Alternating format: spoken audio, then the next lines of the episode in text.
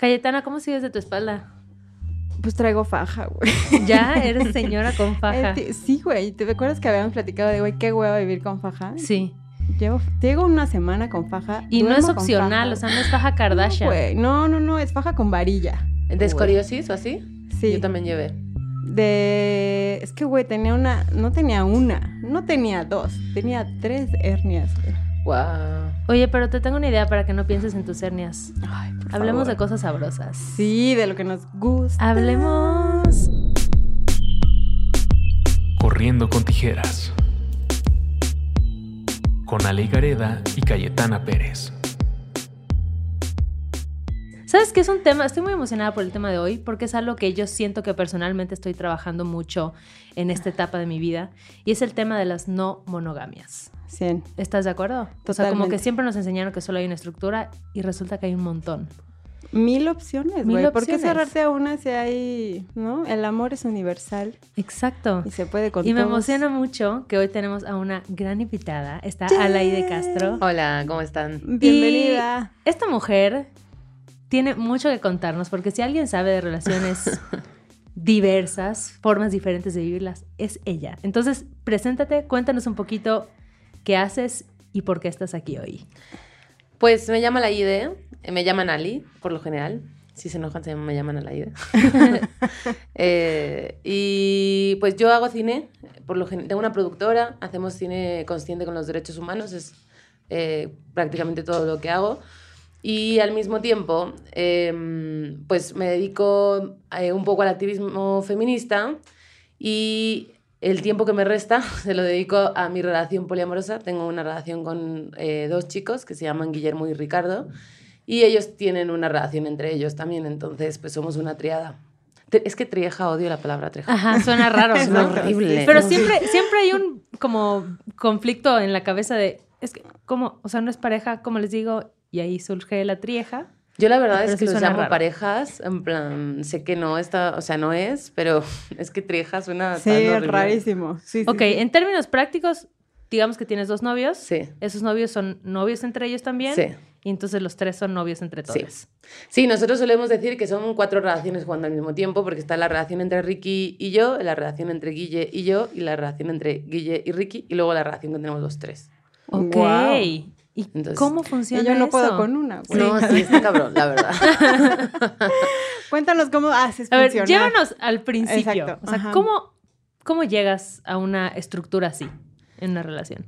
Pues fue suerte. Fue suerte porque siempre, eso lo decimos nosotros todo el tiempo, como de que dentro de todas las relaciones poliamorosas que hay, yo creo que también somos una aguja en un pajar, o sea, porque no era algo que planea, o sea, en ningún momento pensamos que esto iba a suceder y nos iba a pasar y nos iba a salir tan bien.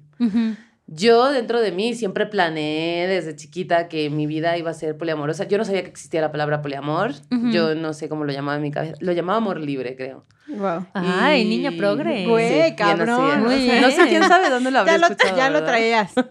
¿No? Sí, pero cuando yo era así adolescentilla, una tierna niña vivaza, eh, eh, siempre pensé que, que nunca iba a poder ser fiel a mis parejas. O sea, como que yo traía el de que no se puede con Ujú. solo uno. O sea, ¿quién puso esa norma? Claro, Yo no. claro. ¿Dónde chingados están las reglas? no? Que me las enseñen. Que alguien me diga, no, sí. Muéstrame el documento. Exacto. Y entonces, em, pero, pero en realidad este sentimiento pasó. O sea, esto es algo que yo sentí, no sé, pongamos que hasta los que 17 años aproximadamente. A los 17 años empecé a salir con un güey que era súper celoso. Me, como que me, me clavé mucho en esa relación y el güey me alejó de todos mis amigos porque como yo solo tenía amigos, bueno, también tenía amigas, pero por lo general solo tenía amigos hombres. Y la verdad sí me los cogía, entonces como que al güey no le gustaba y, y yo lo entendí, ahora lo pienso y digo, no había nada que entender ahí, la verdad, pero en, en ese momento pensé que, que era comprensible, que no Ujú. quisiera que estuviera con mis amigos y pues me alejé. Y entonces viví un año y medio en una relación horrible, muy tóxica, donde pues él era pésimo conmigo, ¿no? Y, y a- por alguna razón esa toxicidad de alguna forma te hace quedarte ahí, ¿no? Como creer que tú lo, lo voy a poder cambiar, eventualmente Claro, no va a sí, ser así, ¿no? Que viene un poco igual sí. de esta onda del amor romántico, ¿no? De hay que luchar 100%. porque funcione. Ajá.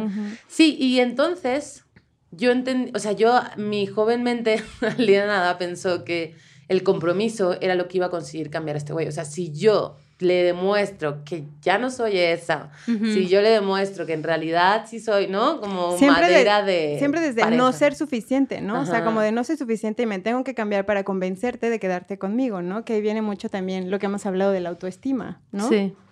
Claro, y además, o sea, a él le encantaba decirme que yo, o sea, así con esas palabras, ¿no? Tú eres una zorra. Entonces, y Eh, entonces. tras. Sí, tras. Y claro, yo pensaba, no, sí soy, o sea, pobrecito que está con una zorra, y entonces yo le tengo que demostrar que no soy esa persona, bla, bla, bla, bla, ¿no? Bueno, gracias a- al universo conseguí eh, dejarlo con esta persona. Y, pero el universo me puso una trampa, porque a los cinco días, pues empecé con mi novio actual. Eso fue con 18 años. O sea, cuando yo dejé con a este güey tendría como 18 años. Ajá. Entonces era primero de carrera. Yo, la verdad, a mi novio lo fiché el primer día que lo vi. O sea, lo vi y dije, no mames, ¿quién es ese güey? Y, y fue un, un trip de búsqueda y captura 100%. O sea, yo iba.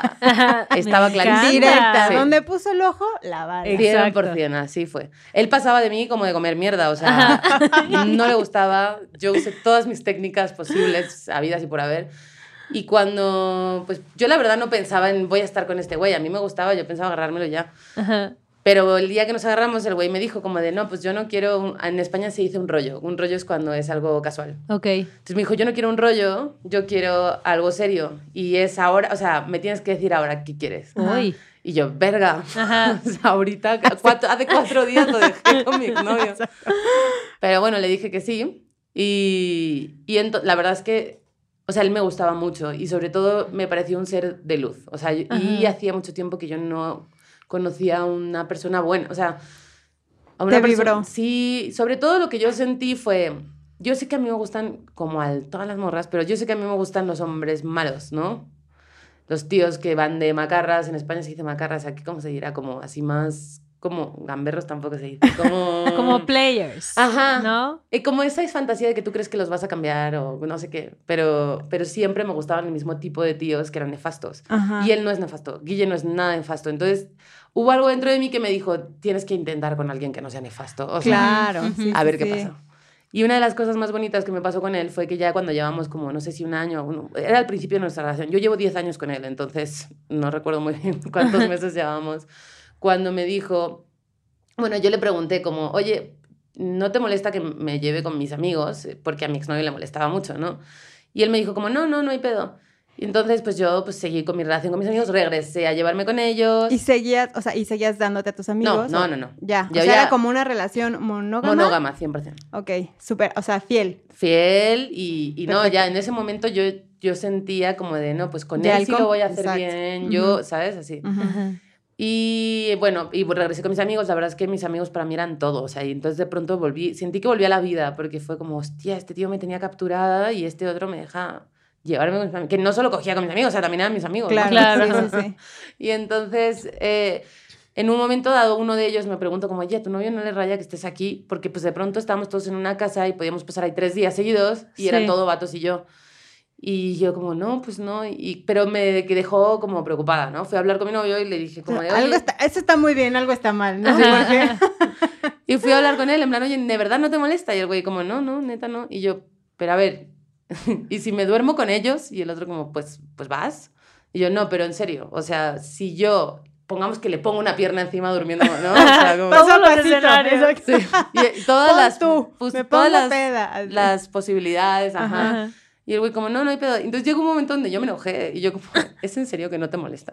Esa nece- no, o sea, como ¡Qué esa, ne- loco! esa necesidad que tenemos a veces, que es, siento que mucho como del ego de sentirnos necesitados, ¿no? O sea, como de, "¿Y Ujú. si me voy, ¿qué pasa? ¿No? ¿Me vas a perseguir o vas a seguir igual? Y cuando te dicen, vas a- pues, si te vas es porque quieres y te vas y sigues tu camino, ¿no? Pero es como Y es esa... como de, ¿qué? Su- justo, O sea, ¿vas a güey. O sea, como de esta idea que Sí. tenemos de dependencia en pareja, ¿no? De- y de no poder ser libres, ¿no? O sea, de decisión y de acción.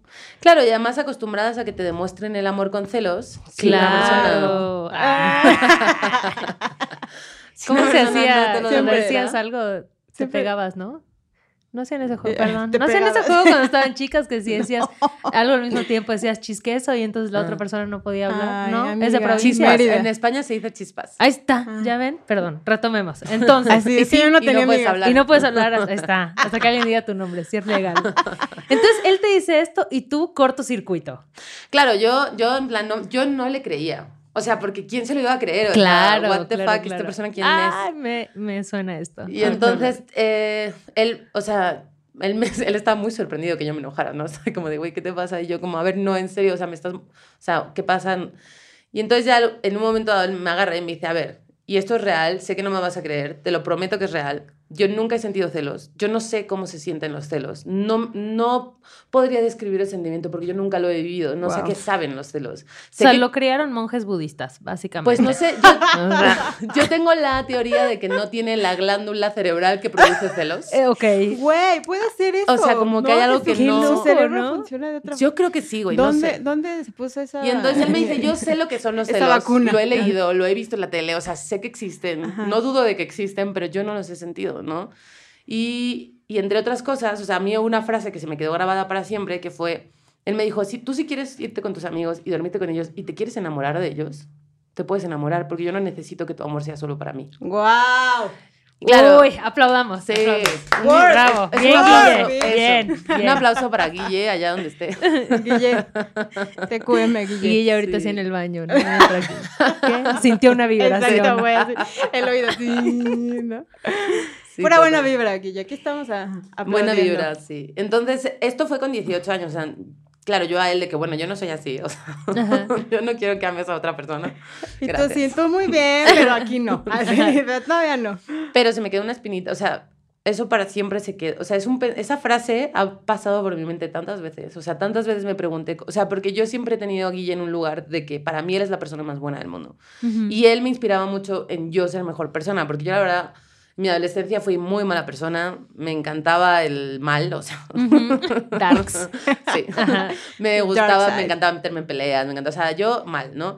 Y él era tan bueno que yo decía, no, o sea, como que me dio envidia. Del Tíbet, güey. Y quise, ajá, es un elevado, esa persona es como todo así. Entonces, como que, aparte de, o sea, todo lo que implicó en mi relación fue como ocho años de llegar a un punto donde yo ya me sentía tan segura con él. O sea, yo, o sea, yo nunca dudé de su amor, jamás en la vida sentí una inseguridad de lo que él sentía por mí. Él, él se ocupó de eso, ¿no? Él se ocupó de hacerme sentir segura, él se ocupó de Ah, hacerme... Claro. Y llegó un punto donde yo me acordé que cuando era joven tenía esta fantasía de que yo, yo tenía una fantasía recurrente donde éramos seis en casa, ¿no? Como una familia poliamorosa de seis personas.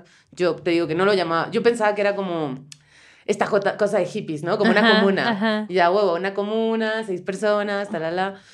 Y, y entonces empecé a leer como sobre amor y a hablarlo mucho con él. Yo, en- para esa época, yo ya vivía aquí en México. Yo llegué aquí en... ay, no, no recuerdo el año, pero fue hace como cinco años. Y, y aquí me hice muy amiga de un chico que se llama Jorge y Jorge y yo platicábamos mucho. Entonces yo llegaba a casa de trabajar y Jorge vivía en mi casa. Entonces eh, es- nos pasábamos horas y horas platicando. La en- convivencia. sí. Ujú. Y no ni tele ni nada, o sea, platicando y platicando y platicando. Y Guille, Guille es muy callado. Guille es una de esas personas que está callada, pero de pronto dice la frase clave, ¿no? Es que es monje. Güey, ya. Necesitamos invitar aquí. Sí, inviten que a nos dé Guille, una está clase, episodio. güey. Muy callado todo el episodio, pero nosotras bien iluminadas. ¿no? Meditación, Claro. ¿no? O sea, como libertad. Sí, súper así. Y entonces, eh, recuerdo que una vez estábamos hablando de amor, no sé qué dijo Guille, que yo recordé ese momento, ¿no? Y esa noche fui a hablar con él y le dije como de, güey, ¿qué onda con el poliamor? O sea, ya sabemos que existe, ya sabemos... Esto a los ocho años de andar con él. Sí, Ya Ok. lo sacaron a la mesa. Oh, y esos ocho años fueron monógamos. monógamos 100% y muy felices. O sea, ok. yo en todos esos años jamás pensé en otra persona. Ok. O sea, jamás, no es que no sientas atracción por otras personas, es Claro, ¿no? Pero, siempre. pero nunca tuve la inquietud, o sea, nunca me sentí rara. Y otra cosa muy importante es que Guille y yo no nos peleábamos nunca. O sea, a lo mejor podemos discutir, pero una pelea es una cosa y una discusión es otra, ¿no? Sí, pero claro. no nos peleábamos, no nunca tuve una mala época con él, nunca, o sea, todo estaba muy bien siempre. Y entonces, llegados a un punto, le dije como de, güey, la verdad es que yo siento que tú y yo tenemos una posición privilegiada, porque yo no conozco a nadie de nuestra edad que lleve tanto, tan- tanto tiempo en una, en, nuestra, en una relación así, que le vaya tan bien. Y pues siento que sí, así como dice esta Emma Watson, si no soy yo, ¿quién? ¿Sabes? si no es ahora, cuando Sí, sí, sí. O sea, yo, yo sentía que yo era la persona que tenía que intentarlo. Y el sexo en esos ocho años, bien. O Sí, sea, como y de que hecho nunca los hubo últimos- falta. nunca. O sea, siempre fue placentero, digamos. O sea, Sí, como- y de hecho los últimos dos años fue mucho mejor. O sea, yo esos últimos dos años de relación sentí que había hecho una un descubrimiento con Guille, como que había conseguido, porque él era medio, medio tímido para todo. Entonces ujú. llegó un punto donde yo había conseguido ya que Guille no se sintiera tan tímido en Claro, ya. aspectos. Ujú. Qué chido. Y para mí esos últimos dos años habían sido magia.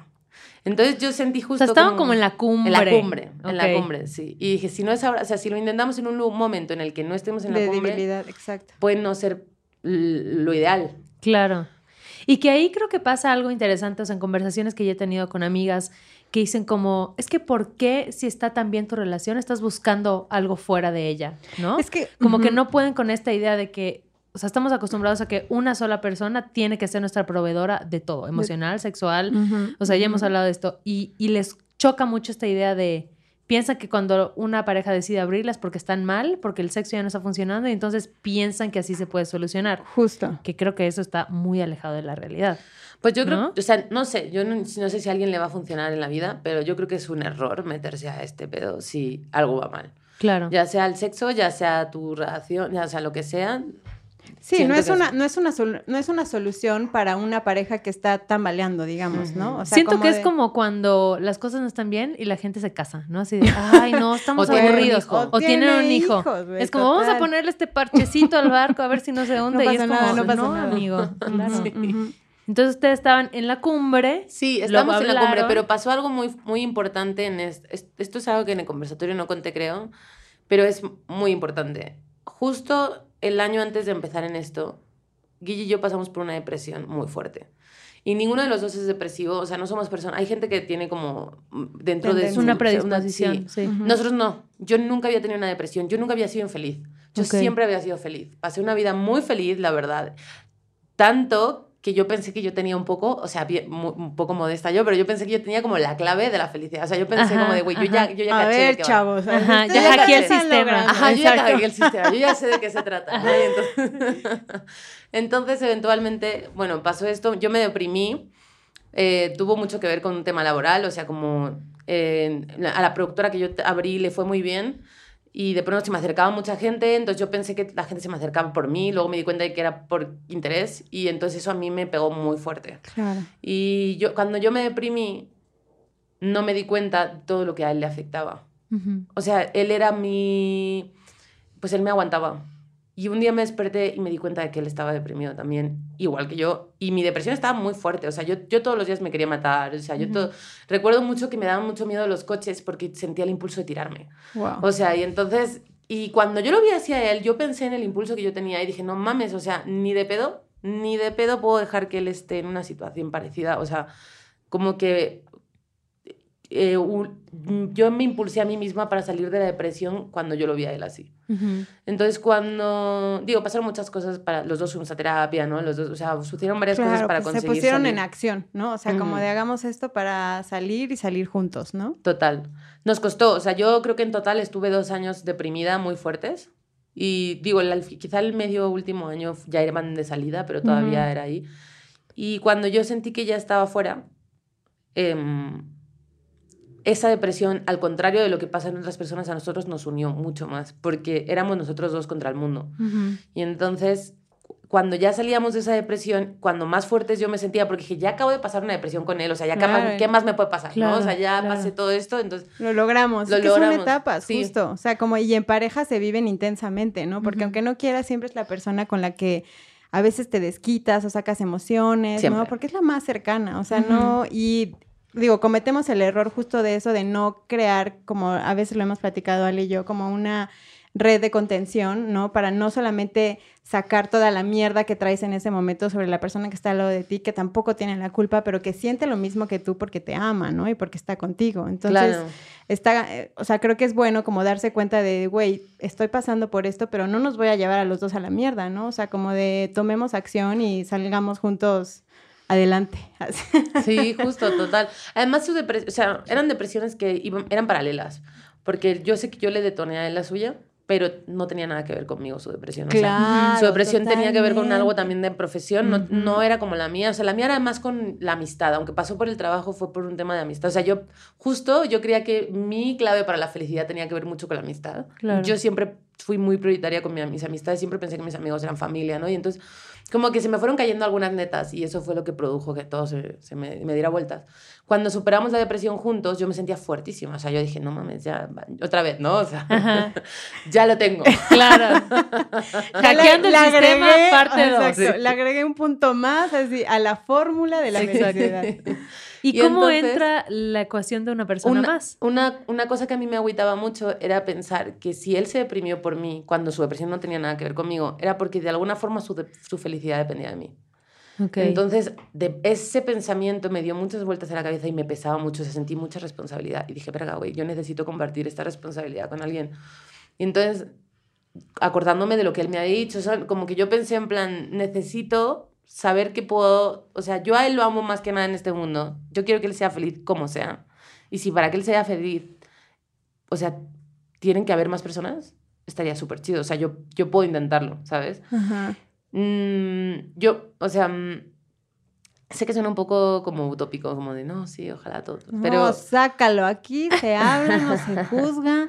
pero, pero, mm, justo como que no, o sea, sentía mucho miedo de yo ser la única responsable de la felicidad de una persona. Me parecía muy fuerte, me parecía que no estaba chido. Y yo sé que no es lo mejor, o sea, a él le cuesta mucho hacer amigos. No es que no tenga, la verdad es que es una persona adorable, todo el mundo lo quiere, pero a él le cuesta mucho eh, como generar una relación con otras personas como de amistad.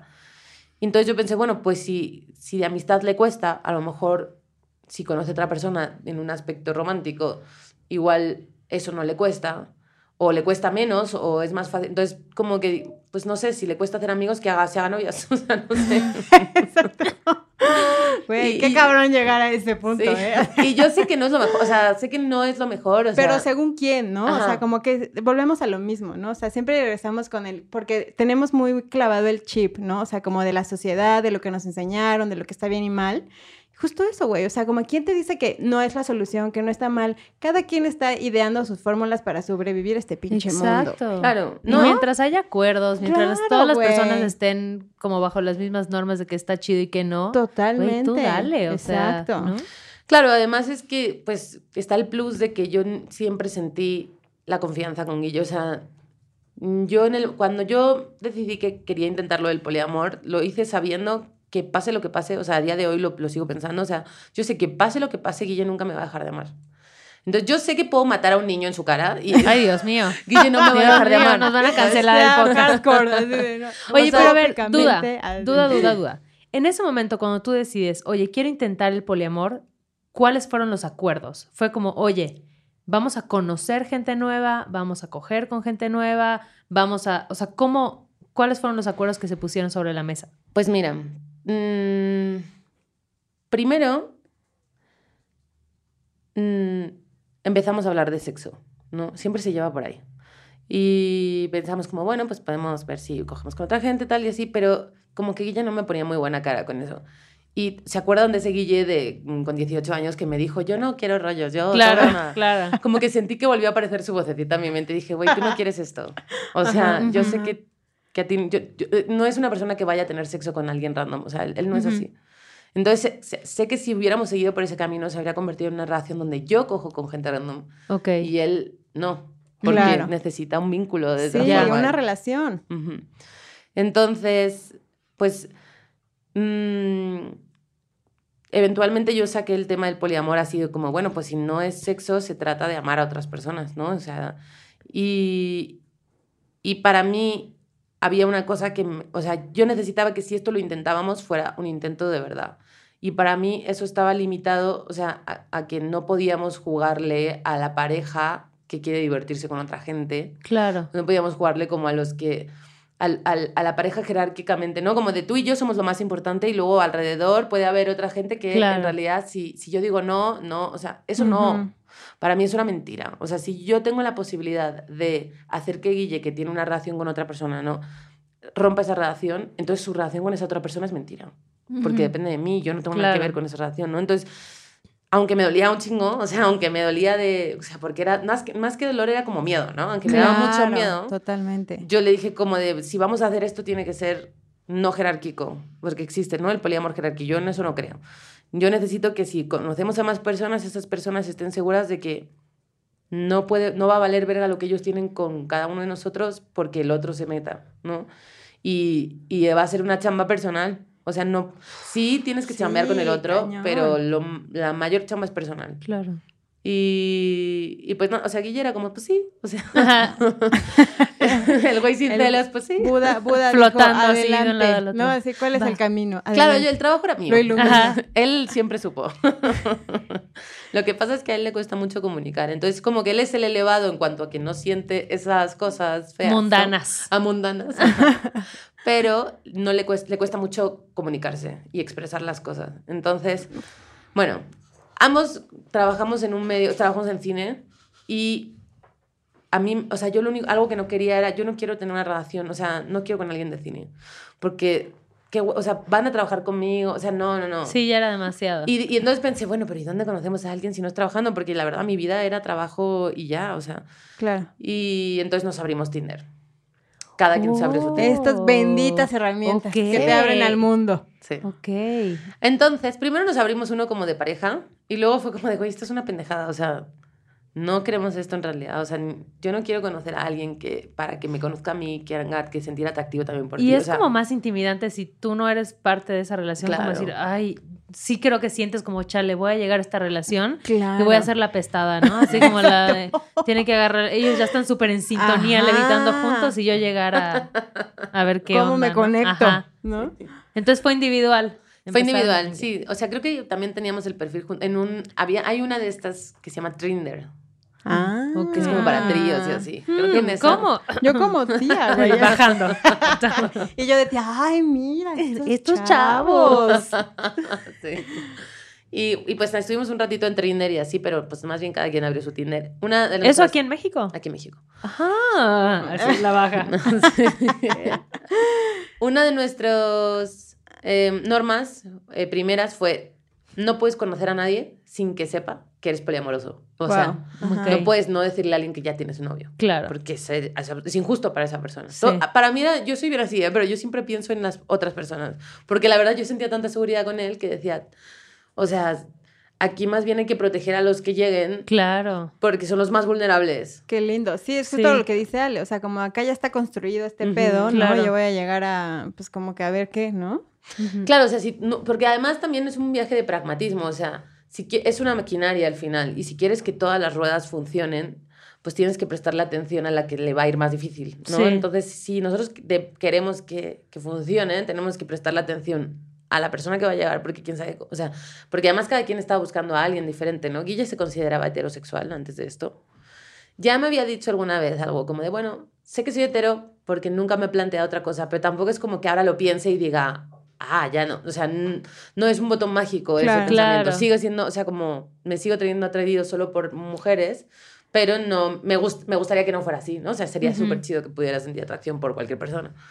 Y, mm, y bueno, pues por suerte para mí, porque cuando empezamos con esto del poliamor, familias y amigos pensaron que esto era una estrategia mía para yo coger con un chingo de gente. La Ajá. gente pensaba muy bien de mí, como pueden ver. Es que estabas en el lado darks. Sí. Ali otra vez con sus cosas. Ya Sí. sabes cómo es Ah, la sí. loquilla. Igualito como estás diciendo. sí. Entonces, claro, yo estaba muy cansada de tener que explicarle a mi, bueno, Ay, a mi familia no le dije, mamá, o sea, se lo dije ya después, ¿no? Pero mis Claro. amigos, sobre todo, es como de, güey, soy tu amiga, créeme, y todos me ponían con ojos blancos, ¿no? Así como de, ay, sí, güey. Ajá. Y todo es porque Guille es muy callado. Entonces, claro, como una persona tímida, introvertida, pues nunca piensan como él es parte de esto también. Claro, es como si yo hubiera comido su mente, ¿no? Y, y bueno, por suerte para mí, él fue el primero en conocer a alguien. Mm. Entonces, digo, ya había conocido a varios vatos, pero nada serio, o sea, como de, "Mm, me pone, venga, mm, me pone, venga. No, no me los había cogido, solo me había dado cuenta de que era posible, o sea, como, ah, vale. Llevaba ocho años sin ser solteras, a mí se me había olvidado también lo que era eso. ¿no? Claro. Entonces- Oye, y en ¿Por ese momento, ¿qué decían? no? Como, oye, pues voy a tener un date hoy. O... Sí. Ok. sí, sí, sí. O sea, siempre era como ¿Y qué es- avisarse. Ajá. ¿Y qué empezaste a sentir cuando empezaba a salir con...? Sentí mucha ternura, güey. ¿Ah, mucha sí? ternura. ¿No te dieron celos? No, güey. Al principio no. Luego hubo un momento donde sí sentí celos, pero. La verdad, y creo que es de las cosas que más orgullosa estoy en mi vida. O sea, como yo tenía tantas ganas de que fuera sincero y fuera real, de verdad que me esforcé tanto en mm, como controlar esos sentimientos. Claro. Eh, sentí mucha ternura porque conocí a varias morri- A ver, mi novio está guapísimo, se los prometo, es un Adonis. Entonces, Confirmo, confirmo. Está galán. Está galán. Los dos, los dos están Ah, galán. sí. que Entonces, está guapísima. Yo sabía que él iba a triunfar como la Coca-Cola en Tinder. O sea, tú ves las fotos de este güey que se las hice yo, además. Me encanta. Oye, y tú era como de, a ver, sal con ella. Que las escogí. Pues mm, sí me enseñó como, mira, me match con esta y esta y esta, y yo como, ah, mira, esta tiene lo suyito. Pero, porque yo soy bisexual y eso siempre lo he sabido. Ajá. Y, y tal, y yo como, oh, sí. O sea, como que yo siempre pensaba como, préstamela. ¿no?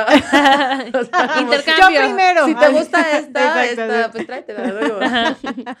y, pero justo tenemos gustos muy diferentes en mujeres. Por eso siempre pensé que no se iba a armar, porque él como la triada. Porque, Claro. porque en mi cabeza solo iba a funcionar si éramos dos mujeres y él porque él era heterosexual. Mm. Y como teníamos gustos tan diferentes para mujeres, yo, bueno, esto nunca se va a armar. O sea, que ya mejor me olvido de este pedo, busco yo por mi parte y el por la suya. Y yo tenía mucha hambre de mujeres. Sea, yo no quería ligar con hombres. Ajá. La verdad, o sea, era como de, güey, llevo ocho años con un vato, necesito una morra, o sea, quiero acordarme. Y también todo es este pedo de la amistad y así, ¿no? Claro. O sea, como con una morra siempre es como esa conexión de, pues, temas distintos, ¿no? Así de, digo, temas femeninos, digamos. Sí. Pero Sí, perdóname, 100%. sigue, sigue. Y, y bueno, eh, yo la verdad pensaba en cosas más obscenas, no te voy a engañar. Sí, Claudia ahí Y- y yo- conectando. Y yo sí, pues se ponen mascarillas juntas, ¿no? Se te sincroniza el ciclo. Y te pones así tus pepinos. Sí. yo pensando en otra cosa Y totalmente tú así, diferente. sí, ajá. Así. Y entonces, pues nada, como que empezó, y empezó el... de- oh, los dos tuvimos nuestros momentos como de, bueno, vámonos de date así. Y a él... Duda, ahí la idea era como, a ver, conozcamos gente y si tú te enamoras de una chica y yo de una chica o un chico, tenemos relaciones independientes a la nuestra. Sí. Ok, esa Sí. era como la idea inicial. La idea inicial es intentemos tener relaciones aparte de la nuestra y a ver cómo funcionan, a ver, o sea, el a ver cómo funciona por una parte parece muy sencillo, pero luego yo le, daba, yo le doy muchas vueltas a esas cosas, ¿no? Y pensaba como, no es un poco malo esto de a ver cómo funciona, o sea, como para la tercera persona, o sea, no debería ser, tenemos que hacer que funcione, o sea, como... Porque lo dejaba en un punto donde parecía que, bueno, pues siempre podemos volver atrás y entonces, pues que injusto, otra vez pensaba yo, Claro. ¿no? Como que injusto para la persona que entra, ¿no? Como, bueno, en fin. Entonces empezó a, él a ver a una chica, vamos a llamarla María, si quiero Muy respetar bien. su Sí, muy bien. muy bien. Eh, empezó a ver a María y hubo algo con María que fue lo que me dio mucha ternura y es que se parecía mucho a él, no físicamente, sino como de personalidad. O sea, yo Mm. sentía que tenían los mismos gustos, que tenían como mismas inquietudes, que, que eran como los dos timidones, como, o sea, como que Ajá. dije, güey, son almas gemelas un poco, ¿no? Guille y yo no nos parecemos nada, o sea, tenemos gustos muy diferentes, de pronto sí tenemos cosas en común, ¿no? Pero somos personas muy diferentes, ¿no? o sea, nos gusta divertirnos de forma diferente. Yo soy una morra que se la puede pasar en la rave, él es un güey que se la puede pasar en la play. No necesita mucho hablar con seres humanos, él Ajá. como puede dialogar con sus libros, sus discos, sus... Yo al contrario, o sea, yo necesito estar con seres Afuera, humanos. Sí. Entonces, bueno, pues como que conocí a esta chica, con- de pronto los dos aquí hablando de jazz, güey. ¿Y yo con- cómo fue cuando la conociste? O sea, ¿que hicieron una cena o qué? De que te voy a presentar a... No me acuerdo cómo me. Ah, hubo... Ah, ya me acordé. En ceremonia. Ah, Oh. así de, oye, voy a llevar a mi otra chica. a No, pues ceremonia. decidimos, por suerte, o sea, él empezó a salir con esta chica, pero al mismo tiempo primero, o sea, como que al principio nada más era conocerse, ¿no? Ok. Entonces, pues conoció a ella y conoció a otras. Entonces yo Ok. no sabía cuál, le- o sea, si iba a suceder. ¿Cuál vas a alguna. traer? Ajá. Ajá.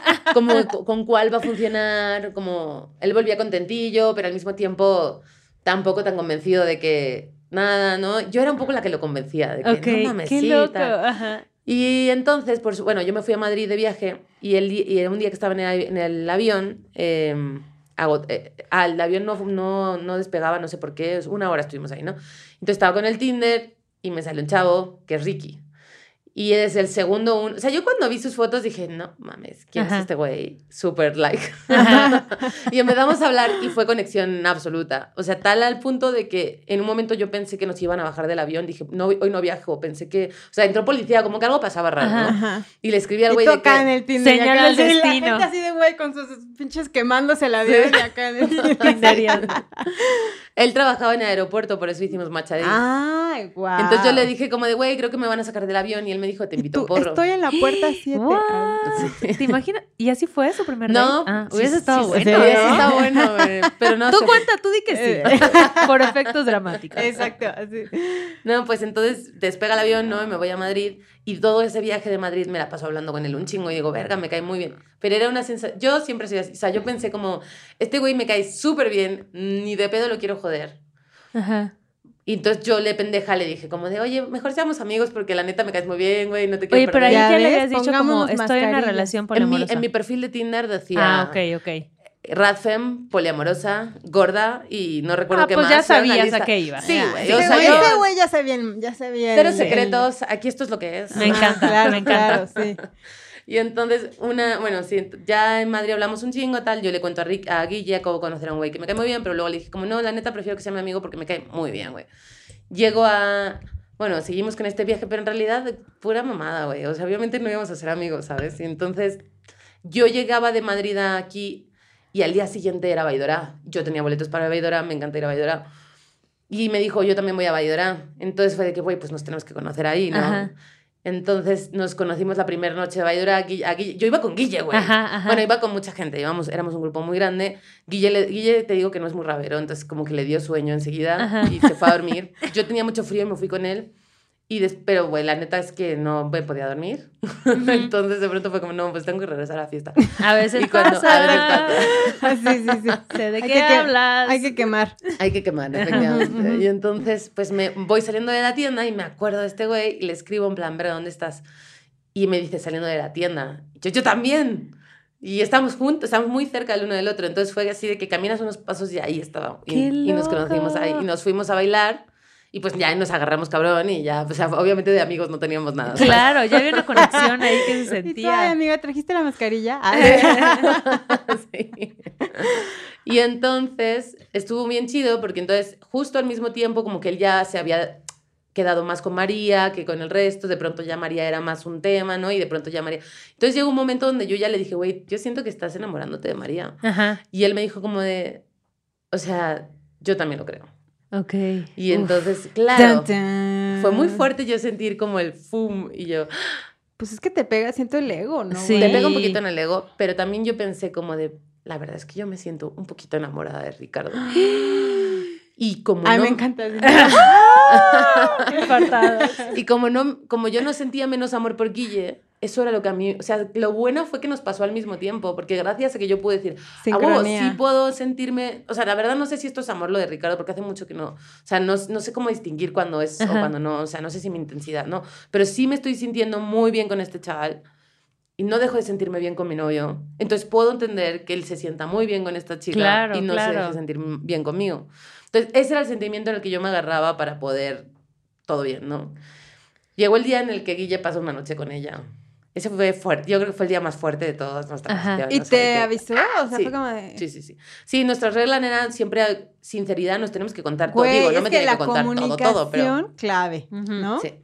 Pero nos tenemos que contar todo de cómo te sentiste, o sea, porque creo que es muy importante. Él, él al principio se sentía muy inseguro con María en unos aspectos como... Esto está un poco cursi, pero eh, era- estaba tan acostumbrado a mí y era como, es que no eres tú. Ujú. Sí, güey. Entonces, cabrón. y yo, por- pues así, o sea, te sientes alabada. sí, Claro. Obvio no, claro que güey. soy yo. Por favor. Pero, pero yo tenía esta urgencia de que él deja- se dejara amar. O sea, porque yo decía, yo siento que tienes una barrera y que no te estás dejando a ti. Ajá. O sea, de- date ese lujo, güey. Yo te, yo te Wow. estoy dando el... O sea, date ese lujo, güey. Ujú. Y entonces, pues bueno, cuando ya me dijo, bueno, hoy me dijo María que si pasamos la noche juntos. Y yo como, pues vas. Entonces, para no sentirme fatal de los fatales, invité a mis amigas a una pijama party así en casa. Todas se vinieron a casa. Yo no les dije a ellas lo que estaba pasando. Yo Ajá. les dije, hoy Guille no está. Ajá. Y todas llegaron a casa. Y si, le hubiera dicho a mis amigas, Guille está con una morra, todas habrían estado de que, ¿cómo te sientes? ¿Cómo no sé qué? Claro, Entonces, claro. la idea era distraerme, no Muy que me mal viajaran. bien. Entonces, no les dije nada. Estuvimos ahí, me lo pasé, la verdad me lo paso muy bien con ellas. Entonces, todo el tiempo de pronto llegaba a mi mente el pensamiento de verga está con ella. Ajá, ajá. Y, y había un microsegundo donde me moría por dentro. Ajá. Pero decía yo, "Ne- no te vas a dejar llevar por ese sentimiento. Y me obligaba como a... a- y mi amiga está hablando, le voy a Ay, prestar no, atención. Es que o sea. además las chaquetas mentales que si te dejas irte por ese agujero, No, no, no, no. te vas sales. como hilo de media, Ajá, ¿no? Es Así. que la mente es cabrona, Sí, güey. sí, Tenemos sí, sí, unas sí. pinches novelas, ¿no? Qué fuerte. Sí, no hay forma de que no te imagines cosas horribles y yo no me puedo imaginar, o sea, no puedo ser gráfica ni pensamientos, no Claro, puedo, o sea, como, claro. no puedo estar ahí. Y ya hasta el final, más o menos de la noche, que ya nos estamos quedando dormidas, les dije a mis amigas, les dije, les tengo que contar algo, güey. Pero no me pueden preguntar nada. Yo les cuento hasta donde yo quiera Sí. y ahí sé que tienen un chingo de preguntas. No me hagan preguntas, por favor, porque necesito... Entonces, se los voy a contar nada más para que se esfuercen más en distraerme. Ajá, ajá. Y ya se los di quitados de ¡ah! cinco segundos de ¡ah! Y luego ya como, la neta hicieron un chambón mis amigas, así de que no, no te vas a enterar. Entonces ya, súper noche, ¿no? Ajá. Y pasó, güey, y, y ya, y al día siguiente amaneció y ese güey llegó. Y recuerdo que entró en casa y me abrazó y me besó un chingo, ¿no? Como de, güey, la neta te quiero un chingo. O sea, Ajá. y, y para mí fue como de, pues ya, ya pasó, ya, pasó, lo- lo, peor tu que peor podía pasar. claro, ya. Exacto. Ya pasó. Y la superé y ya. Entonces, para mí ese punto fue como si algo se rompiera como por dentro de mí. Güey, de Fue tu tercer hackeo de la vida. Exacto, güey. El Sí. pinche sistema así Otro de, ¿qué nivel pedo? escalaste. Y ya, entonces luego también estuvo más chido cuando yo me vi con Ricky. Ya Ujú. había algo ahí que, que para mí me hizo funcionar mucho, que él conociera primero a, a María, casi se me escapa el nombre, a María, que, que yo a Ricky, y es que cuando yo vi a Ricky la primera vez como eh, dormimos juntos, ya no me sentí culpable. Claro. Claro. Porque la neta es que yo me sentía un poco culpable de sentir cosas tan chidas por Ricky, ¿sabes? Sí.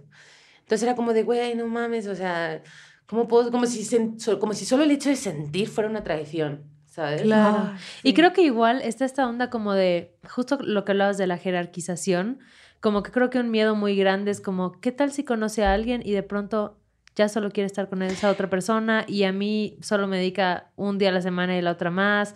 Como que te puedes meter en este rollo de, pues sí, como una competencia, ¿no? De Sí. estarte comparando y de... Y No sé esa cómo idea de- controlas eso. Y esa idea de como, si es mi pareja, es mía, ¿no? Ajá. O sea, como de ya es mío y ya, ¿no? O sea, como no, al final es, somos seres libres y cada quien es independiente, pero esa idea de dejar ir, ¿no? Esa libertad de en pareja el amor, o sea, como de más bien, pues sí, es otro pinche nivel de todo, güey, o sea, Yo creo que eso, yo te, o sea, sé que esto lo pude hacer porque estuve en una situación privilegiada con un güey que está elevado, ¿no? O sea, Claro. no, sé, no sé si yo lo hubiera conseguido con nadie más en el mundo. Para mí es muy importante que en la ecuación él era una incógnita y yo otra, ¿no? O sea, Claro. que los dos pudimos funcionar en esto. No, una sola persona no puede hacerlo bien. O sea, necesita rodearte de personas que también estén dispuestas a hacer la chamba, que también claro. estén dispuestas a que si se sienten de una forma van a trabajarlo. Porque si estás con alguien que está a medias, por muy poliamoroso y iluminado que seas tú, él no lo vas a armar. O sea, Claro, claro. y, Y, y debes, yo creo que también estar muy seguro de ti, güey, ¿no? O sea, Sí, como de total. esa autoestima, esa seguridad, esa decir, ok, ¿no? O sea, como de el, acepta- el aceptar también la vida, las situaciones, la realidad y como, pues sí, güey, o sea, estar seguro contigo de lo que tienes también con la otra persona, ¿no? Estar seguro también de esa relación, de esa conexión y dar esa libertad. A mí, ¿sabes qué me hacía muy feliz? O sea, o me dejaba muy tranquila que, que en ese... O sea, digo, cada quien pasa sus altibajos de autoestima. En ese momento yo estaba elevadísima, ¿no? Pero yo sentía como, bueno, en el peorcísimo de los casos, Guille se enamora de otra persona y prefiere... que- y esa otra persona... Yo pensaba mucho, lo que sí puede pasar es que se enamore de otra persona, que esa otra persona no termine de sentirse a gusto con el poliamor. Ajá. Porque una cosa es que nosotros seamos poliamorosos, pero ¿quién Claro. nos dice que vamos a conocer a otra gente que esté dispuesta a ser poliamoroso, güey? Claro. y que metamos a Guille en una encrucijada donde tenga que escoger. Claro. O sea, eso a mí me ponía muy nerviosa. Yo, como, o sea, pobrecito, y ya, y pobrecito, ¿no?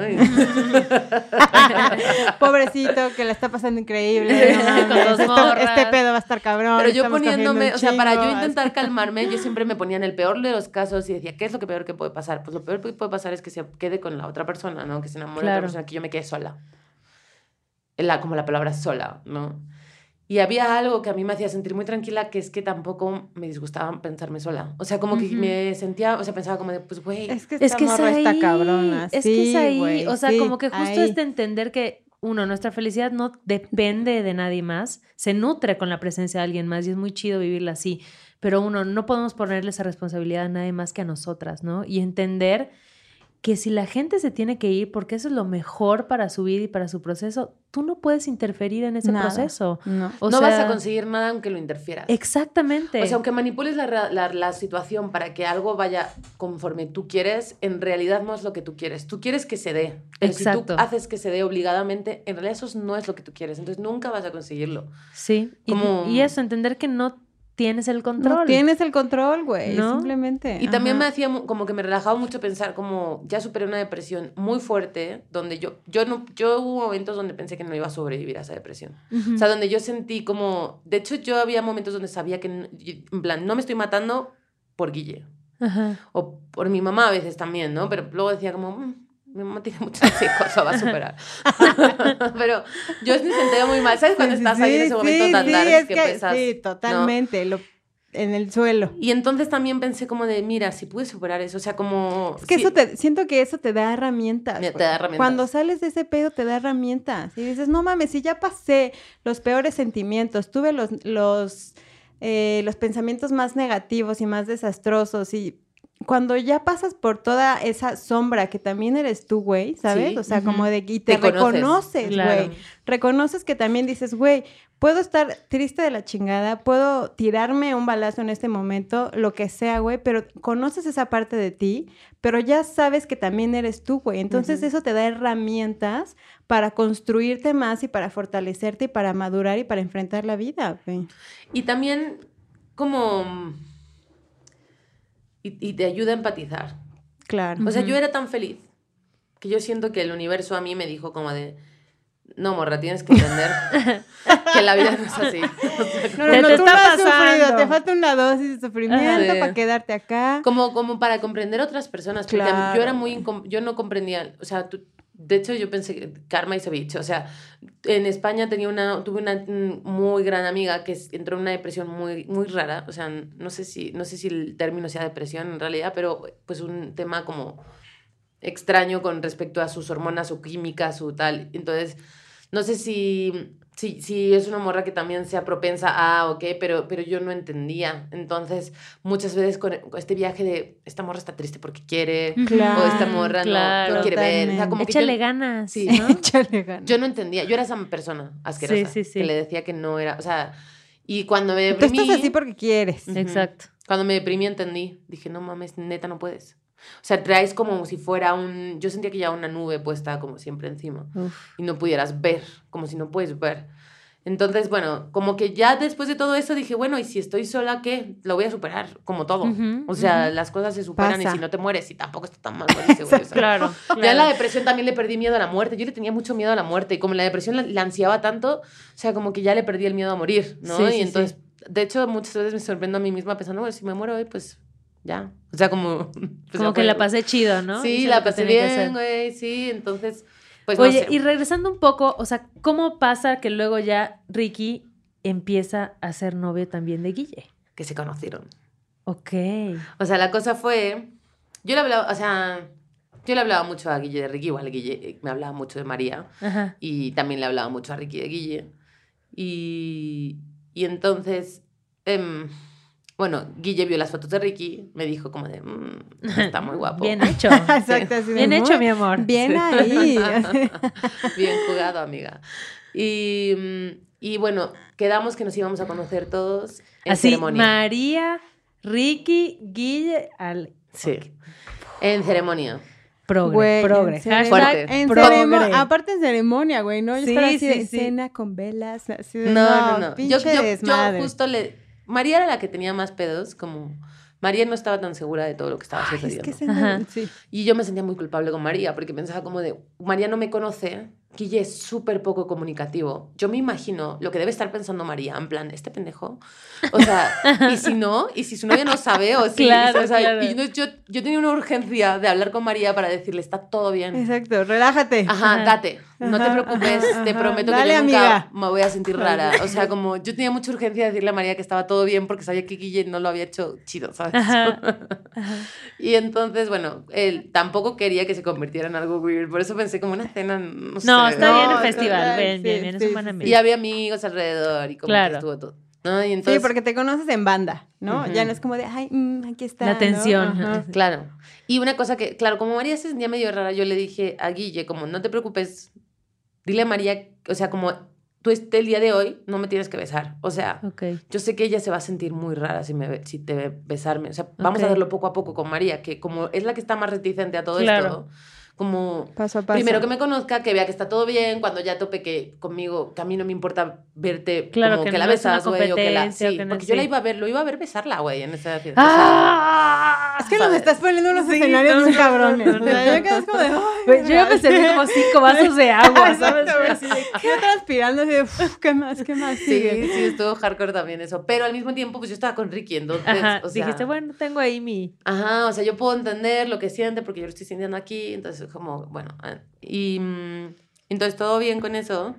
Lo que no nos íbamos a imaginar nadie, ni María ni yo, yo creo, es que se iban a conocer Ricky y Guille y Ajá. se iban a gustar. Wow. Guau. Entonces se conocen. Plot twist. Plot twist, 100%. se conocen y... No, no me acuerdo cómo estuvo, la neta. Siento que mi mente ya es muy selectiva con la memoria que se queda y con la que se inventa, ¿sabes? Pero, pero recuerdo que en un momento dado se fueron los dos a comprar algo de beber. Y que María me dijo, se besaron. Y yo como, ¿cómo? O sea, me dijo, los vi, güey, se dieron un beso. Ajá. Y yo, yo estaba emocionadísima, yo divertidísima. Ajá. ¿En serio? Ya hackeé el sistema otra vez. Pero de pronto vi la cara de María y dije, ah, no sé si a ella le gusta tanto esta idea, ¿sabes? Claro. Como, claro, Ya que- preocupada, ¿no? Guille era "Güey, se conectadísimo". besaron. ¿no? Sí, o sea, yo además conocía a un Guille que no conocía, no había conocido a Blanquille. O sea, Claro. como, como, deja tú que te sientas atraído por un vato. O sea, que el día que traes a tu novia, a conocer a tu novia, todavía tienes la polla gorda de besar al otro. O sea, Es que Guille, es que Guille está en el Tíbet. Sí, güey. Este güey no, enamora no, a no. todos. Sí, enamora a todos, enamora a todos. Entonces, bueno, yo no le, no le quise preguntar nada a ninguno de los dos. Ajá. Llegaron con sus bebidas. Yo tenía mucha risa, güey. y Tenía muchas ganas de carcajearme, güey, ¿sabes? Ajá. Entonces, pero así como... ya nos fuimos, talala, bonito día, todo bien. Y llegamos a casa y Guille me cuenta. Me dice, pues, güey, pasó esto. Y yo como, no, pues ya sé, María me dijo. Y otro, no mames, que nos vio María. Y yo, no, sí. O sea, tienes que ir a hablar con María. Ajá. Porque no sé si a María le encantó la idea, ¿sabes? Claro. O sea, como para que... O sea, si los mismos términos... O sea, tú ya sabes qué términos tienes conmigo, Sí. pero tienes que hablar cuáles vas a hacer con ella. Porque a Claro. lo mejor ella dice como... Está bien ella, Eh, pero ajá. ya. Ajá. Sí, pero tampoco es cuestión de aquí abrir la jauja. O sea, yo entiendo que es poco a poco. O sea, no. Y el güey, como no se me había ocurrido. como- es que pinche vato, güey. es lo que te iba a decir, güey, ¿no? O sea, como que uno le tiene que dar instrucciones. Yo cuidando a "Ay, María, güey. O sea, Sororidad, sororidad. güey, Yo en bien, 100%. Exacto, tú coachando así de, brother, todo va a estar aquí chido, tú relájate. Sí, güey. Y entonces yo, necesi- yo necesitas hablar con María, necesitas que ella sepa todo esto. Yo, le has dicho esto y el otro no. Y, y esto no. Yo, entonces, ¿por qué crees que María se va a sentir? Porque él, claro, me decía, es que María no termina de. Y yo, claro, ¿cómo va a terminar de.? Porque él me decía, claro, Ricky enseguida se sintió a gusto. Y yo, claro, porque Ricky tenía una coach detrás diciendo, ¡Claro! Es lo que te iba a decir, Y María, pobrecita. O sea, la, la lanzaron ahí, o sea. Ay, no. A pobre María, güey, la neta. sí, la neta, yo ay. siempre me sentía muy culpable por María, en plan, neta. Y yo, entonces, eso es lo que. Es que es empatía, güey. Empatía. Totalmente. Porque yo sabía lo que ella sentía, o sea. Claro. yo Quería darle la mano y decirle de que tú puedes contármelo a mí, pero yo sé que no soy tu amiga ni de coña me lo quieres contar a mí, Sí, ¿no? sí, sí. Pero al mismo tiempo sé que soy la persona que te puede decir las cosas que te van a hacer sentir bien, güey, ¿sabes? Entonces, muy raro. Un día María y yo eh, platicamos solas, Ajá. como varias horas, y yo siento que María agradeció esa charla. Ella tenía mucha vergüenza siempre. Se recuerdo su carita como con mucha vergüenza siempre. O sea, como... A mí ella me parecía ideal, ideal. Y, y desgraciadamente Guille se rindió, güey. O sea, Guille llegó a un punto donde me dijo, "Mm, no soy capaz, o sea, me cuesta mucho comunicarme. Yo sé, o sea, como que puedo hacer un discurso en mi cabeza, sé todo lo que le quiero decir, pero a la hora de la verdad no soy capaz. Ya. Y entonces no puedo cuidarla. Entonces, y él y me dice, y lo peor es que me siento enamorado.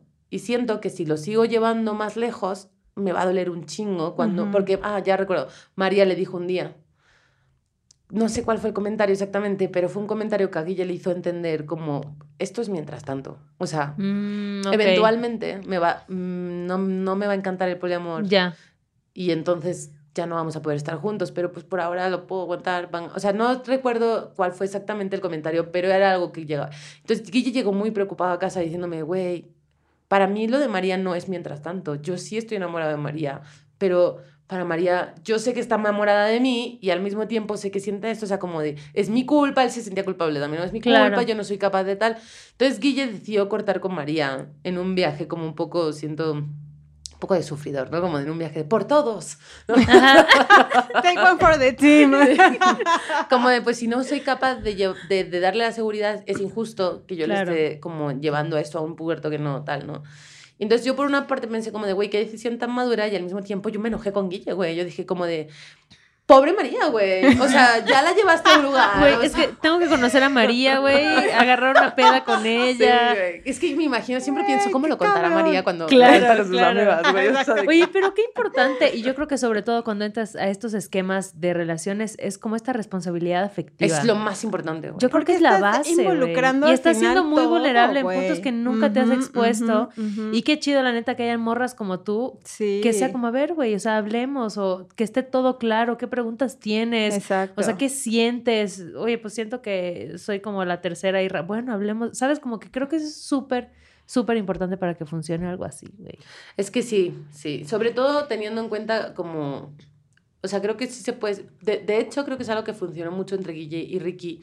Y es que había mucha empatía de, de congéneros, ¿no? O sea, entre ellos se entendían muy bien por qué vatos. Claro, claro. Y entonces, para mí, yo creo que es algo muy importante también. O sea, nadie va a saber mejor que la persona. O sea, que yo, cómo se sentía María. Ni siquiera Guille va a saber cómo. O sea, claro. igual que Guille va a saber mejor que yo, a veces, cómo se siente Ricky con ciertas cosas, ¿sabes? Y yo eso lo, lo he ido notando. Y está bien chido, la verdad, porque pues son esas cosas que han hecho que, la, que funcionemos bien como pareja. Entonces, desgraciadamente cortamos con María. Ok, dejamos a María. A mí esto me, o sea, yo, yo a veces tengo pesadillas, o sea, yo me siento culpable con María. O sea, yo a veces siento que, que como de, ¿Y si la usamos? ¿Y si fue como Pero lo que nos cuentas yo así digo, wow, qué cabrón.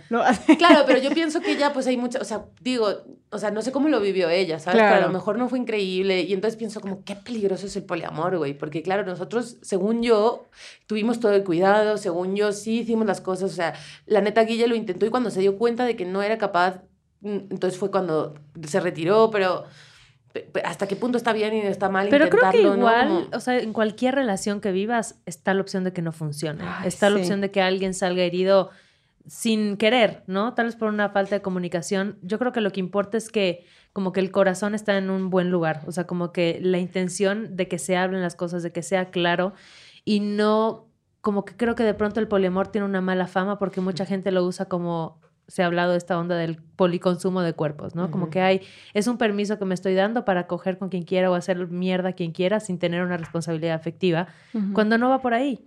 No es eso. O sea, el, el, estar en una relación poliamorosa o en una relación abierta no te está, o sea, no te exime de ciertas responsabilidades, ¿sabes? Y creo que tener eso claro y al frente es bien importante. O sea, y, no, no te sientas mal. María. María, un besito ya. Un besito. Si un día escuchas, ella va a saber qué es, María. Sí. Oye, ¿y cómo es vivir con dos novios? Súper chido, súper chido, es lo mejor que me ha pasado, la verdad. O sea, fue, yo no sé por qué no se me ocurrió antes. Lo recomiendo. Yo, hashtag GoPoly, o sea. Ok, ok, ya. Ya dense amigos y amigas. Yo ya estoy dejando Trinder. Sí, amigos. Y yo ya así de, ah, muy bien. De verdad, de verdad es muy divertido porque me pasan dos cosas. La primera, que sientes que estás con amigos todo el tiempo, porque como está la dinámica de, ser tres personas hace que, que, ya sea todo un poco más juguetón, no sé cómo, y yo siento que estoy con amigos todo el tiempo, entonces hubo una cosa peligrosa que me pasó cuando empezamos los tres, que empezamos a aislarnos un poquito del resto. Pasaron varias cosas. La primera, que mm, gente muy cercana me hizo comentarios muy feos, como como gente que, pues yo no me lo creo esto que está sucediendo, ¿no? Y yo como, pues no te lo tienes que creer. No necesito tu aprobación. Esto no es de fe, güey. sí. esto no es de que creas o no creas, o sea, ¿por qué me interesa, no? Total. Y, y, y entonces, como que de alguna forma al sentirte juzgado por el exterior, te, te, empiezas a aislar un poco. Pero la otra cosa que pasó, que ya les dije que yo soy muy amiguera, es que de pronto dejé de necesitar esos amigos porque ya sentía una relación que tenía de todo. Ese tema romántico y al mismo tiempo ese tema de amistad. O sea, estaban funcionando todo al mismo tiempo. Y entonces de pronto ya no necesitaba tanto el exterior y de pronto me empecé a asustar porque dije, chale, es peligroso. O sea, yo sé que no está bien que nos aislemos. Entonces, como que intenté hacer un esfuerzo porque no sucediera eso y empezamos como otra vez a recuperar una dinámica más con el exterior también. Y, y digo, todo se ha ido... Es cuestión de tiempos, ¿no? Es cuestión de llevar un equilibrio y así. Pero siento que si no hubiera tenido esa reacción, sí podríamos habernos aislado por completo. ¿Y cómo cuidas que de pronto no haya, o bueno, no sé si pasa, pero cómo resuelven, que tal vez de pronto si te peleas con alguien, ahí está un como que, ay, vayas a quejarte con el otro y entonces sean como dos contra uno, ¿no? O sea, que de, De pronto alianzas. pasa hasta en tu grupo de amigas. Sí, y en la familia. Y se resuelve. y en- Sí. Pues, o sea, yo soy la más pedera, Ajá. pero porque em, yo siempre les digo que yo siento que llevo como, yo soy la capitana del barco. Y Ok. yo estoy cansada de ser la capitana del barco. No es algo que yo quiero. No, porque, o sea, digo, lo que creo que está chingón es turnarse, es ese, ¿no? Es el... Claro. O sea, hay Sí. veces que yo siento mucha presión de ser yo la que lleva el peso de, de las emociones, sobre todo Ok. eso. Y eso me pasa, por- yo estoy segura que tiene un, es un viaje porque soy la morra. Claro, O sea, como yo soy la que, la que está más en contacto con sus emociones. Ay, to- Entonces, de alguna forma, imagínate, o sea, de por sí en todas las relaciones monógamas de mujer y hombre, la neta, las morras son las que llevan el peso de las emociones. Y encima te con dos bitch. vatos, güey. Total. Entonces, ya es como de, no mames, o sea, no me había parado a pensar que ahora me iba a pa- doble, güey, güey, doble. Totalmente, totalmente. Pero, pues, pues son unas cosas por otras, la verdad, porque, o sea, no hay- yo creo que hay una cosa que a mí me pareció que no se habló el día del conversatorio y a mí me dio mucha rabia porque me parece fundamental. Yo no me cansé de decir poliamor no es sexo, poliamor no es sexo, pero al final todas las preguntas fueron de sexo. Claro, es que creo que es lo que a mucha gente le da. Poliamor no es sexo, poliamor no es sexo, Sí. Es que pero que- eran dos sexólogos en las mesas, ¿no? O sea, poliamor Sí. no es sexo, poliamor no es sexo. No se habló, se habló mucho de sexo, güey. Y no de amor, güey. Y no de amor. Y Cuando no de, es poliamor, No, de algo que me parece mucho más importante. Digo, no, en realidad no hay nada que me parezca más importante que el amor, pero me parece algo que es muy importante en términos sociales, que a mí es algo que me interesa mucho, y políticos. Y es que poliamor es antisistema. Totalmente. Que poliamor es decirle al mundo el sistema tradicional de familia está obsoleto, Claro. y eso también importa en lo econ- económico y eso también importa en lo político. Entonces, para mí la gran conversación sobre poliamor en realidad se trata de, de eso, no tanto de, Claro. o sea, digo, yo no sé si ya porque llevo dos años en nuestra relación y entonces ya entendí un poco y como que ya hay cosas que para mí están resueltas, ¿verdad? pero lo que a mí ahora me inquieta más de hablar es como de, güey, ¿cómo le vamos a hacer?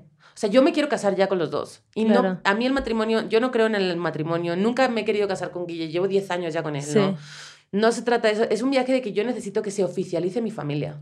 Claro. Mi familia, somos tres personas y, y aunque no fuera romántico, pongamos que yo estoy soltera y tú también, y tú también, y queremos ser una familia las tres como amigas, güey. ¿Por qué cojones no podemos casarnos? Claro. O sea, Claro. y no, no ante Dios, güey, ¿sabes?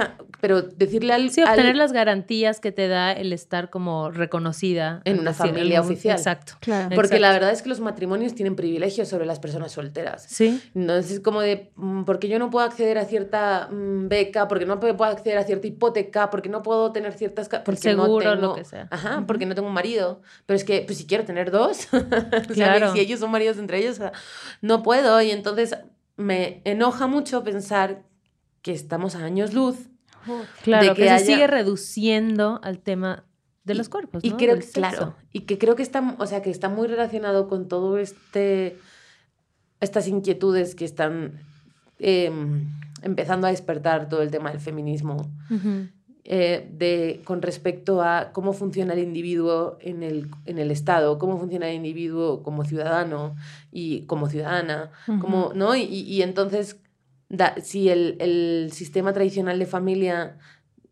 en- hay un libro que recomiendo que se llama Las virtudes del poliamor, que dice algo así como, estoy enamorado del amor, a pesar de que en el amor, algo así como en el amor, eh, co- hay- hay- haya tanta, que- quepa tanta violencia.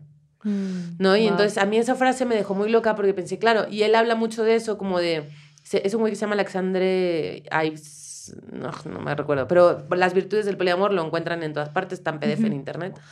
Eh, él hablaba mucho de cómo el viaje del género sí es muy importante, porque es como, bueno, sí, matrimonio heterosexual, aunque haya, ahora- aunque haya también se pueda en muchos lugares eh, matrimonio homosexual, en realidad cuando se piensa en matrimonio se piensa en, en la pareja de mujer y hombre Sí.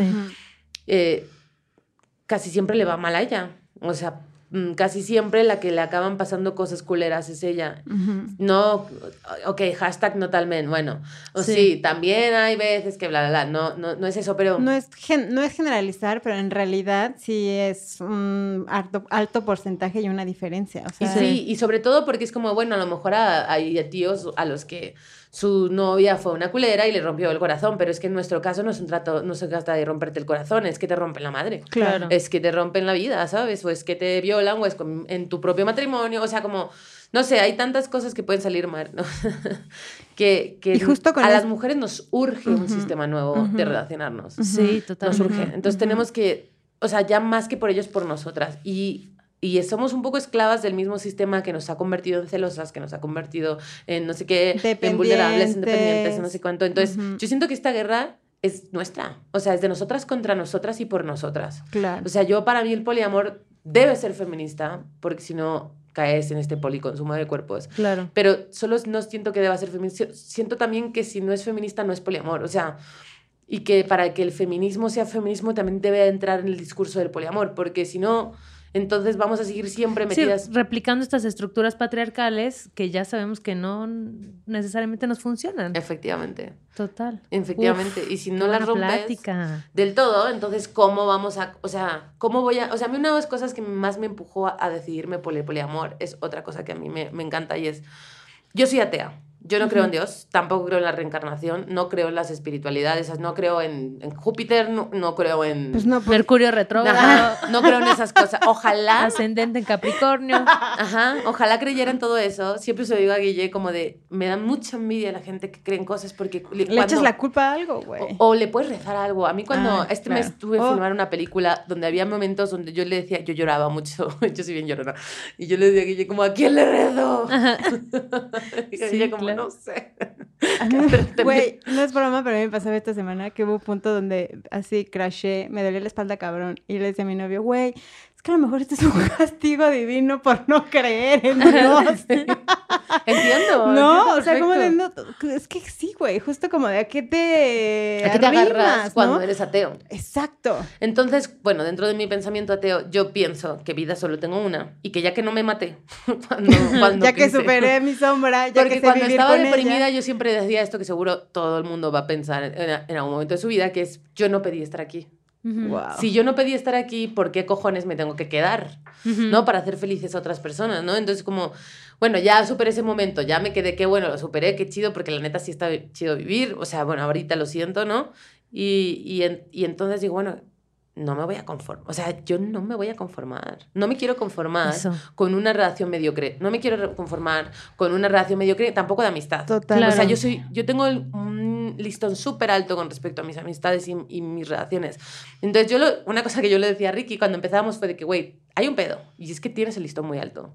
Porque mi relación con Guille es tan increíble que la neta es que es lo mínimo que espero. Sí, Si no llegas aquí, con- no me voy a conformar. O sea, no, porque ya sé lo que es. Claro.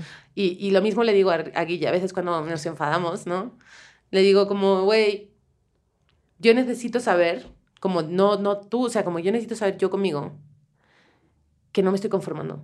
Claro. ¿Sabes? yo siempre Que no eso. está dejando pasar las oportunidades o la vida. Pues o- que, que no, ajá. Y luego ya me, me respondo a mí misma como, no, la neta no te estás conformando, o sea, la neta Claro. esto está muy chido, o sea, como... Sí, no. Yo en drama, ¿no? Bueno, pero para mí es muy importante no conformarte. Entonces, como de, güey, siento que eh, yo estaba en el videojuego de la vida, Claro. pasé ya el nivel relación monógama, porque la neta, llevamos ya ocho años, o sea, nos iba muy bien, no, o sea, yo creo que ya llevamos un punto y dije, pues vamos a subirle el nivel al nivel experto, creo que es nivel poliamor, ¿sabes? A ver qué pasa, porque no me quiero morir sin saber que no lo intenté. Y si lo voy a intentar, quiero intentarlo de verdad, no quiero Claro. Si se van a intentarlo... hacer las cosas, se hacen bien. Sí, Exacto. no lo voy a intentar a medias porque entonces eso no es intentarlo y, y ya y si ya lo intentas a medias puedes traumar gente, pues, o sea, como que Y creo que al final, o sea, como que no hay nada más gratificante que, sal- que saber justo que no te conformaste. Que toda la sociedad te dijo como, este molde no existe. Y, Y los dijiste, mandas- no, güey. Sí, y si no existe, lo creo. Porque es lo que tiene coherencia conmigo, con lo que siento, con lo que pienso, ¿no? Como que cuánta gente no se conforma porque, güey, pues es que es lo que hay. O sea, solo me dijeron que hay esto. Claro. Y salirte de ahí y cuestionar toda la estructura con la que te educaron y romperla y proponer nuevos códigos de amor con ética, güey, Eso es hackear el fucking sistema. Gracias. Gracias. Pues muchas gracias por acompañarnos. Ay, sí, Cuéntanos increíble. lecturas, cuentas que si alguien está interesado y quiere saber más, ¿dónde puede buscar información? Pues Además mira. de seguir tu cuenta que es bellísima, please, síganla. Nosotros somos arroba poliamor, pero la última O la cambian por una X. Es poliamxr, como si fuera poliamor en México. Igual, ¿no? Tagueamos ahí en Sí. el post de Instagram. Em, yo la verdad es que recomiendo muchísimo esta lectura de em, Virtudes del Poliamor. Recomiendo, hay una que es súper famosa, pero la neta no me gusta. O sea, hay una que es, cuando tú buscas poliamor en Google Ajá. y pones lecturas, te va a salir, la más recomendada es Ética Promiscua. Ah, The Ethical Slot. Creo la que neta es el no de me, cajón, ¿no? No me gustó Ajá. nada. O sea, yo empecé a leer ese libro y dije, ¿por qué? Ajá. O sea, ¿quién? Bueno, es no como sé. el Paulo Coelho del, polo- del Sí. poliamor. La neta. O sea, es ¿no? como son dos señorcitas, güey, que han vivido siendo poliamorosas toda su vida, nadie les va a quitar eso. Y a la hora de construir sus pensamientos siento que fueron aburridísimas. O sea, no me entretuvo nada, no me gustó, no, no me hizo pensar tampoco mucho. O sea, no, no, no. Entonces, bueno, ahí está Ética Promiscua, es súper recomendado por el mundo. No por Igual mí. si no sabes nada, nada, date un remojón por ahí. También está en PDF en internet. Exacto. entonces puedes No, darle una... Exacto. Exacto. Una leidita. Sí. Luego, eh, pero lo más que es leer sobre poliamor, o sea, creo que es muy importante leer sobre amor. Solo amor. Entonces, porque yo antes, o sea, yo antes de ser Ay, poliamorosa, la verdad, no había leído, no había leído este de las virtudes del poliamor, ese lo leí después. Ujú. Entonces, hay una saga de libros que es fundamental, en- lo recomiendo muchísimo, que se llaman Amor, pero tiene una H, es, es como Amor, Ok. pero la H está entre paréntesis. Entonces son como cinco libros, entonces está Amor 1, Amor 2, Amor 3, Amor 4 y Amor 5. Entonces, cada uno de esos libros son como, no sé, unos 10 autores Ok. que escriben un ensayo sobre el amor. Entonces son como varios autores haciendo ensayos sobre el amor. Y son de diferentes como culturas, contextos. Mm, Pues mm, el primero era nada más como sobre amor. El segundo como que les fue tan bien que dijeron, ah, pues amor, no recuerdo cuál es exactamente el, el tema del segundo, pero luego hay como amor propio, Ok. amor romántico, amor... Ok, entonces, ok. como que son diferentes como puntos de vista del amor. Mm, aparte de esos libros, recomiendo a Coral Herrera, eh, tiene unos libros que se llaman... Bueno, ella tiene lo que se llama el Laboratorio del Amor. Ok. Eh, es como, no sé exactamente cómo funciona, pero gracias a ese laboratorio, que son como conversatorios, em, ella como que va escribiendo sobre eso, ¿no? Y, y tiene dos libros muy interesantes, uno que se llama Mujeres que ya no sufren por amor Ok. y otro que se llama Hombres que ya no hacen sufrir por amor. Uy. Wow. Mira, yo he leído los dos, bueno, Próximo regalo de Navidad a toda la familia. Sí, el- yo he leído los dos. Creo que son un poco básicos, en plan. Bueno, el, el- sobre todo el las mujeres. No, o sea, está súper chido, pero si alguien ya está adentrado en el tema, a lo mejor esto es como amor 1.1, ¿no? Ok, ok. Desde construir el amor 1.1. Como a- para alguien que no haya leído nunca sobre amor, este es perfecto. Ok. El de los hombres me parece mejor porque la neta creo que ellos sí necesitan ese amor 1.1, o sea, que sea, o sea, mm, mi, mi mamá se lo regaló a Ricky. Me encanta. Sí. Eh, y, y no me lo leí completo, o sea, nada más vi lo que Ricky leía, pero sé más o menos lo que cuenta porque Ricky me contaba. O sea, Ricky se hackeó muchísimo con ese libro. Es como de, güey, yo sí hago esto, qué fuerte. O sea, él se veía muy reflejado y está escrito con mucho cariño, no, no regañan a los hombres. O sea, sí les están diciendo, dude, amigo, date Amigo, cuenta. date cuenta, Es que, pero. güey, Pero no lo están haciendo con odio, sino al contrario, con cariño. Creo que está Claro. bien chido. Está cabrón que el amor es parte de nuestra vida, ¿no? Es fundamental, ¿no? Lo vivimos y no aprendemos de él, ¿no? O sea, como que sentimos que ya, sa- que naces y ya sabes amar y ya sabes relacionarte y ya sabes todo el amor y no sabemos ni madres, güey, ¿no? Nadie nos Entonces, como todo en la vida hay que aprenderlo, hay que leerlo, ¿no? O sea, como el amor está en todos lados, ¿no? El amor somos nosotros, el amor lo compartimos siempre y creo que es fundamental también aprender y leer sobre él porque pues también como todas las cosas, como lavarte los dientes, como comer, como cocinarte, como todo hay que aprender a amar y aprender a amar libres, ¿no? Y amar de una forma Coherente. coherente. Coherente, sí. Pues muchas gracias. Gracias a ustedes por invitarme, chicas. Divino. Gracias a todos. Bye. Corriendo con tijeras. Con Ale Gareda y Cayetana Pérez.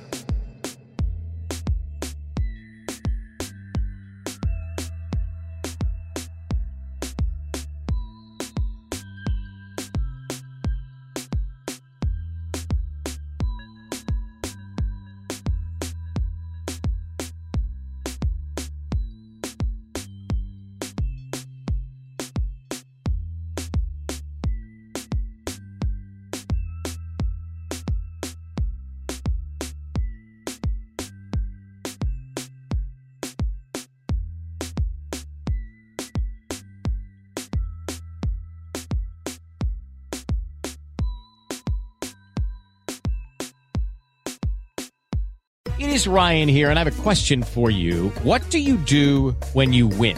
Like, are you a fist pumper? A woohooer, a hand clapper, a high fiver. I kind of like the high five, but if you want to hone in on those winning moves, check out Chumba Casino. At chumbacasino.com, choose from hundreds of social casino style games for your chance to redeem serious cash prizes. There are new game releases weekly, plus free daily bonuses. So don't wait. Start having the most fun ever at chumbacasino.com. No purchase necessary. Group. Void were prohibited by law. See terms and conditions. 18 plus.